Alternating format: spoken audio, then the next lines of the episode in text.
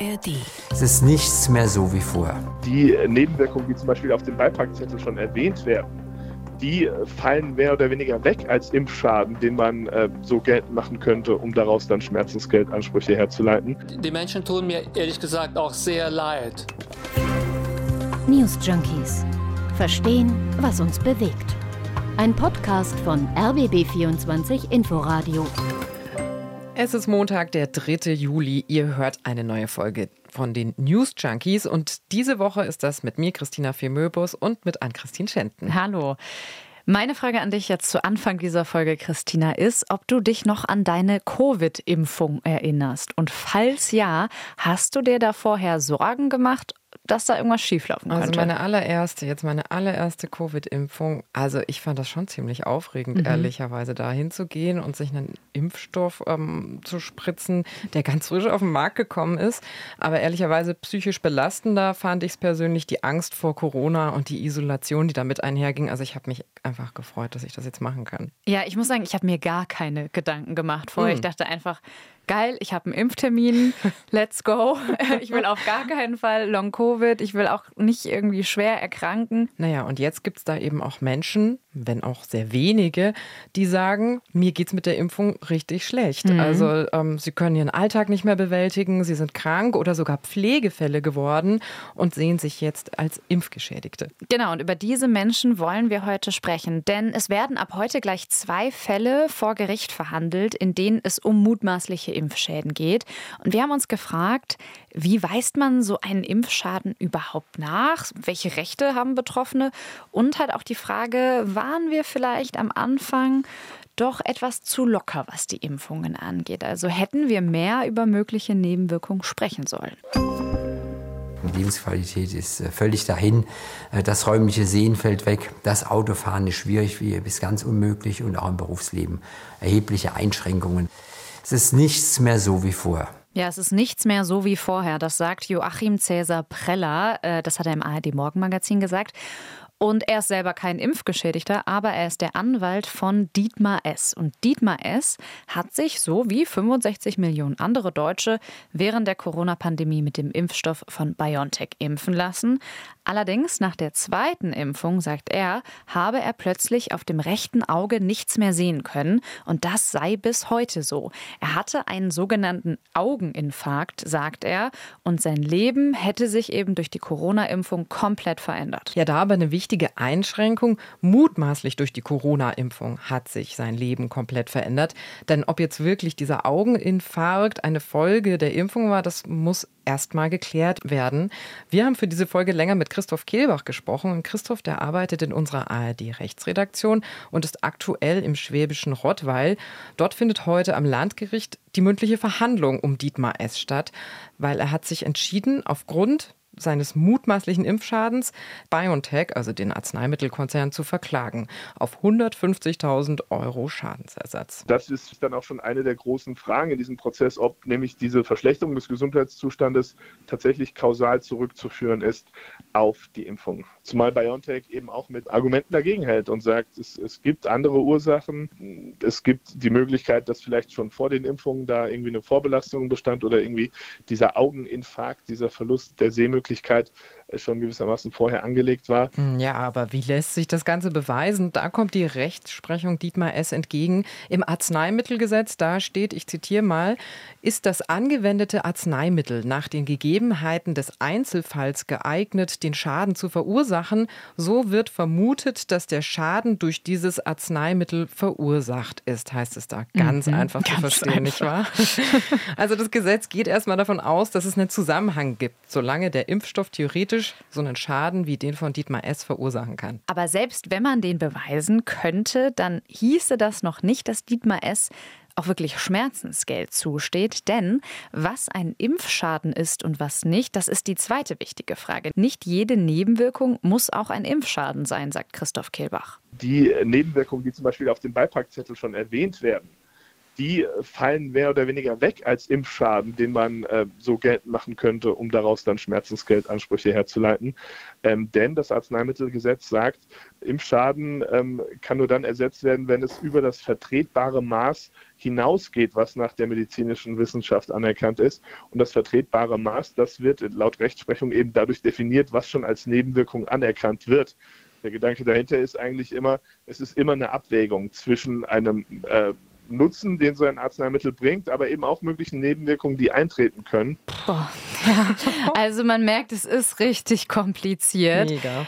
Also mal runtergebrochen, ein Impfschaden ist es nur dann, wenn die Nebenwirkung nicht schon auf dem Beipackzettel steht. Jetzt ist es aber im Falle der Covid-Impfung ja gar nicht so einfach. Die Impfung, die kam ja recht schnell auf den Markt und da gab es ja jetzt auch noch nicht so viele bekannte Nebenwirkungen.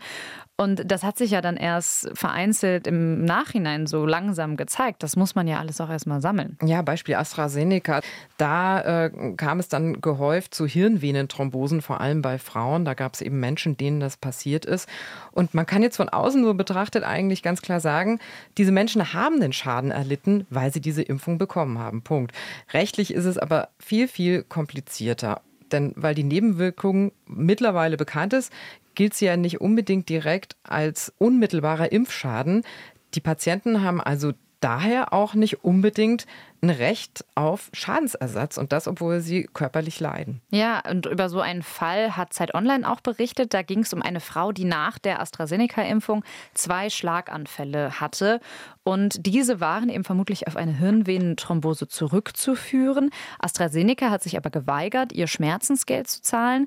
Ähm, jetzt hat die Frau eine Zivilklage eingereicht, aber hat da eben vermutlich wenig Aussicht auf Erfolg. Ähm, und ähnlich verhält es sich auch mit einer anderen Klage, einer anderen Frau, auch gegen AstraZeneca. Ähm, das wurde im Bayerischen Hof äh, verhandelt, wurde auch abgewiesen. Und diese Frau hatte über Darmschäden infolge einer Thrombose nach der Impfung geklagt. Und ihr Anwalt ist jetzt in Berufung gegangen. Der Prozess hat tatsächlich auch heute in Bamberg angefangen.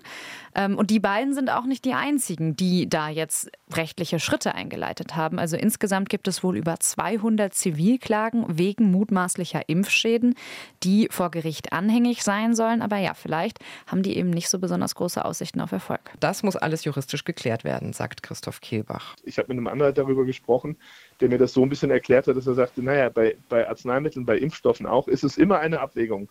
Die haben einen gewissen äh, Faktor, in dem sie schaden könnten, Nebenwirkungen auslösen könnten, aber auch einen Faktor, in dem sie nutzen, nämlich zum Beispiel die Ansteckung oder schwere Folgen von Covid-19 äh, zu verhindern. Und es ist immer eine Abwägung, die man da treffen muss.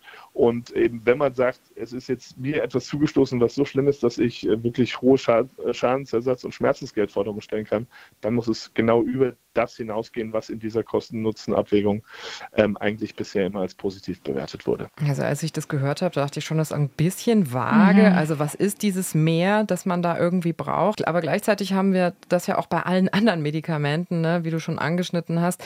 Ich persönlich lese mir jetzt nicht von jeder Ibuprofen-Tablette die Nebenwirkungen durch und den mhm. Beipackzettel. Mhm. Also ja, man muss einfach akzeptieren, dass Medikamente auch äh, Nebenwirkungen haben, ne? weil sie nutzen uns am Ende ja auch. Aber klar, unterm Strich ist es natürlich für die, die sich jetzt geschädigt fühlen, ein echtes Brett. Also einerseits dieser gesundheitliche Schaden, das muss man ja auch psychisch und körperlich aushalten. Und dann natürlich auch dieser Berg an Bürokratie, den man dann vor sich hat, wenn man sagt, ich will jetzt aber eigentlich trotzdem entschädigt werden. Und damit muss sich auch die Politik beschäftigen und sich mit dieser Frage konfrontieren. Hat man mögliche Nebenwirkungen der Impfung vielleicht runtergespielt? Genau, damit beschäftigen wir uns jetzt im zweiten Teil der Folge. Ja, also ich finde auch, wenn man immer sehr viel über die Impfschäden redet, dann muss man es auch in den Kontext setzen mit Zahlen. Ne? Also heute Morgen, als wir über das Thema gesprochen haben und schon gebrainstormt haben, da hast du dann auch gesagt, wir müssen echt höllisch aufpassen, dass wir da nicht Fakten ohne Kontext in den Raum werfen. Ja, genau. Das Thema Impfung ist ja auch ein sehr emotionales Thema, ist politisch aufgeladen und manche nutzen das ja auch, um gezielt Ängste zu schüren.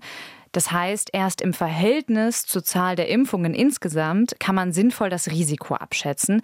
Deswegen vielleicht mal die Frage an dich, Christina. Wie viele Impfschäden sind denn in Deutschland schon tatsächlich aufgetreten? Ja, ich habe mir das angeguckt und ich finde schon, dass es ein kleiner Skandal tatsächlich ist.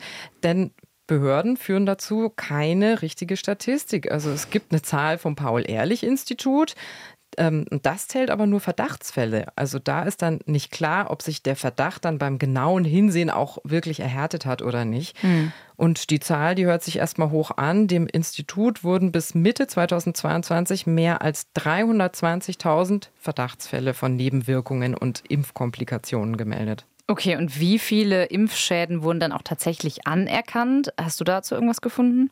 Ja, die Zahl der Anträge auf Anerkennung eines Impfschadens, äh, die liefern da schon eher einen Anhaltspunkt. Mhm. Ne? Und ähm, es gibt eben Menschen, die da Anträge auf Versorgungsansprüche gestellt haben. Das waren etwa 6600. Da geht es jetzt nicht um Schmerzensgeld oder um Schadensersatz wie bei den beiden aktuellen Gerichtsverfahren, sondern einfach schlicht um Versorgungsleistungen. Ähm, wenn du denkst, du hast gesundheitliche Schwierigkeiten wegen einer Impfung, dann kannst du dich bei den Versorgungsämtern der Bundesländer melden mhm. und da dann finanzielle Hilfe beantragen. Aber nur bei etwa 300 wurden diese Versorgungsansprüche bisher auch bewilligt. Die Mehrheit der Anträge ist aber auch schlicht noch nicht entschieden. Insofern, in Zukunft könnte man schon damit rechnen, dass die Zahl der anerkannten Impfschäden schon noch steigt. Okay, aber dem entgegen steht natürlich die riesengroße Zahl an Menschen, die sich überhaupt haben impfen lassen. Das sind mhm. Um die 190 Millionen in Deutschland. Ja, genau. Auf einen anerkannten Impfschaden kommen mehr als 200.000 Geimpfte, die keine gesundheitlichen Probleme haben. So tragisch jetzt auch die einzelnen Fälle mit schweren Nebenwirkungen oder gar Todesfällen auch sind, im Verhältnis, jetzt rein statistisch gesehen, ist das wenig. Ja, oder vielleicht mal andersrum gedacht. Ne? Eine Impfung birgt immer ein gewisses Risiko, aber eben alle anderen Medikamente auch. Also was wäre überhaupt die Alternative? Ungeimpft bleiben, das hat ja auch Risiken, ne, die das mit sich bringt. Stichwort Long-Covid. Da geht man zum Beispiel in Deutschland allein von mindestens einer Million Betroffenen aus. Das sagt die Fachzeitschrift Nature Reviews Microbiology. Die hat da eine Studie zu rausgebracht. Ja, ich musste dann auch wirklich bei unseren Recherchen nochmal dran denken, wie unerbittlich Geimpfte und Ungeimpfte gestritten mhm. haben. Immer wieder soll man sich impfen. Ist das äh, Teufelszeug oder ist das die Rettung? Also bis heute wird darüber ja noch debattiert. Egal wer jetzt dann Recht bekommt bei den aktuellen Gerichtsprozessen, ähm, die wir verfolgen, politisch aufgeladen sind sie alle mal, ja. Und als ich die Nachricht gelesen habe, dass es jetzt auch immer mehr Prozesse gegen Impfschäden gibt, da dachte ich dann schon, oh, da wird vielleicht echt noch mal Öl ins Feuer gegossen und die Gesellschaft weiter gespalten. Also, weil ich will ehrlicherweise, ich weiß nicht, wie es dir geht, die hm. Zeiten aus der Hochphase der Pandemie hm. auf gar keinen Fall zurück. Ich lasse mir keine Brühe injizieren, von der ich nicht weiß, ob ich in fünf Jahren oder in zehn Jahren an Krebs erkranke. Was macht ihr mit unseren Kindern? Das das ist ein Verbrechen waren jetzt übrigens Töne aus einer Sternreportage. Und klar, damals hat sich ja auch irgendwie alles so gemischt. Ne? Da war die Querdenkenszene, da waren Rechte, die das auch für sich genutzt haben, dann waren da Menschen aus der Esoterik-Szene und natürlich Menschen, die einfach Angst vor den Impfungen hatten. Und klar muss man das ja jetzt natürlich auch nochmal differenziert sehen. Also das eine sind natürlich die Demos, politisch motivierter Protest und das andere sind einfach Leute, die sagen, ich fühle mich jetzt gesundheitlich geschädigt und äh, ich kann das auf die Impfung zurückführen und deswegen möchte ich auch eine Entschädigung dafür haben. Das sind ja vielleicht auch zwei verschiedene Dinge. Wir schauen uns das genau an, auch weil diese Sachen eben so politisch umstritten waren. Auf jeden Fall. Und jetzt gibt es mehr als 200 Schadensersatzklagen gegen Corona-Impfstoffhersteller in Deutschland mhm. bei den Gerichten. Und ähm, das wird auch politisch sicherlich stark verfolgt werden. Was glaubst du denn, ähm, wie die Prozesse sich auswirken könnten? Ja, also es ist ja schon interessant zu sehen, wie am Anfang der Pandemie ähm, kommuniziert wurde und äh, wie, wie es jetzt wird. Also zum Beispiel reagiert Karl Lauterbach mittlerweile anders. Er hat eigentlich immer gesagt, die Nebenwirkungen, die seien vernachlässigbar. Im Sommer 2021, da hat Karl Lauterbach sogar noch behauptet, die Corona-Impfung sei nebenwirkungsfrei. Komplett. Auch schon interessant, weil das eigentlich ja, ja für kein Medikament gilt. Ähm, davon distanziert er sich heute aber immerhin. Ähm, das hat er auch im Interview mit dem ZDF äh, so zugegeben. Naja, das war eine Übertreibung, also die ich da einmal in einem missglückten verrückten Tweet gemacht habe. Ja, da ist ihm einmal kurz irgendwie die, die Maus Maustaste ausgerutscht. ausgerutscht. genau, die Maus ausgerutscht. Also es ist natürlich blanker Hohn für die, die jetzt mit gesundheitlichen Schäden da sitzen. Das muss man so klar sagen. Zumal ja relativ wenig bisher wirklich geregelt ist. Wir haben es ja vorhin auch schon angeschnitten. Die Rechtslage ist absolut kompliziert. Für die Betroffenen ist es eine Sisyphus-Arbeit, sich da durch die Behörden durchzuackern. Ähm, viele werden abgewiesen, müssen warten. Mhm. Und insofern ist das einfach irgendwie, ja, schon frustrierend. Total, aber ich habe auch darüber nachgedacht, man muss natürlich Politikerinnen und Politikern auch so ein Recht zugestehen zu lernen. Ne? Das ist ja in der Pandemie auch nochmal besonders klar geworden. Wir sind konfrontiert mit einer Lage, mit der müssen wir umgehen. Dann denken wir das eine und dann machen wir Erfahrungen und müssen vielleicht manche Denkweisen auch revidieren. Politik heißt eben auch immer nachjustieren und das will der Gesundheitsminister jetzt auch. Die Menschen tun mir ehrlich gesagt auch sehr leid. Ähm, was wir als Staat machen, ist, die Krankenkassen übernehmen halt die Behandlungskosten und also die Länder bezahlen, wenn die Versorgung notwendig ist, die Versorgungskosten. Aber tatsächlich haben wir auf beiden Seiten Probleme, weil die Medikamente für eine Behandlung, die haben wir noch nicht, an denen wird fieberhaft ge geforscht und die Versorgungsansprüche, die sind oft sehr eng geschnürt. Von daher verstehe ich tatsächlich die Menschen, die also äh, sich hier beklagen. Ja, und jetzt äh, kündigt der Bundesgesundheitsminister ein Programm an, bei dem die Folgen von Long-Covid und Post-Vac, also nach der Impfung, äh, untersucht werden. Auch die Versorgung der Betroffenen will er verbessern. Ja gut, aber bis der Staat hilft, suchen einige eben jetzt den Weg über eine Klage. Und der ist natürlich auch lang und steinig. Ja, deswegen vielleicht jetzt äh, zum äh, Ende. Also es gab bis jetzt juristisch noch keine erfolgreiche Klage gegen Impfschäden. Ist auch einfach juristisches Neuland, das da jetzt betreten wird. Und wir haben deswegen zum Schluss unseren äh, Kollegen Christoph Kehlbach von der ARD Rechtsredaktion nochmal gefragt, wie er denn zum Beispiel die Chancen von Dietmar S. so einschätzt, diesen Prozess zu gewinnen. Und da sagt er, er sieht das eher als schwer an. Weil einfach einfach dieser Anspruch, ähm, der ja aufs Arzneimittelgesetz zurückgeht, einer ist, der hohe Hürden hat, hohe rechtliche Voraussetzungen hat. Und das jetzt ähm, irgendwie dann gewissermaßen dann spielend leicht vor Gericht irgendwie äh, beweisen zu können, das glaube ich wird so nicht funktionieren, zumal BioNTech eben auch mit Argumenten dagegen hält. Ja klar, gegen so große Pharmakonzerne mit Top-Anwälten im Hintergrund vorzugehen als Einzelperson, das ist ja auch irgendwie so ein Kampf David versus Goliath, also gar nicht so einfach. Und BioNTech sagt eben, es gebe andere Ursachen, dass eben Dietmar S., wie gesagt, schon vorher ähm, gesundheitlich belastet gewesen sein könnte. Ja, und bis da die Urteile auf dem Tisch liegen, wird es auch noch eine Weile dauern. Wir sind jedenfalls gespannt und sagen, das war's für heute von den News Junkies. So ist es. Wenn ihr keine Folge verpassen wollt, dann abonniert uns doch gerne in der ARD Audiothek. Und morgen gibt es auch direkt wieder eine neue Folge von uns. Äh, ich bin Ann-Christine Schenten. Und ich, Christina Fiemöbus. Auf bald. Wir freuen uns. News Junkies. Verstehen, was uns bewegt. Ein Podcast von RBB24 Inforadio. Wir lieben das Warum.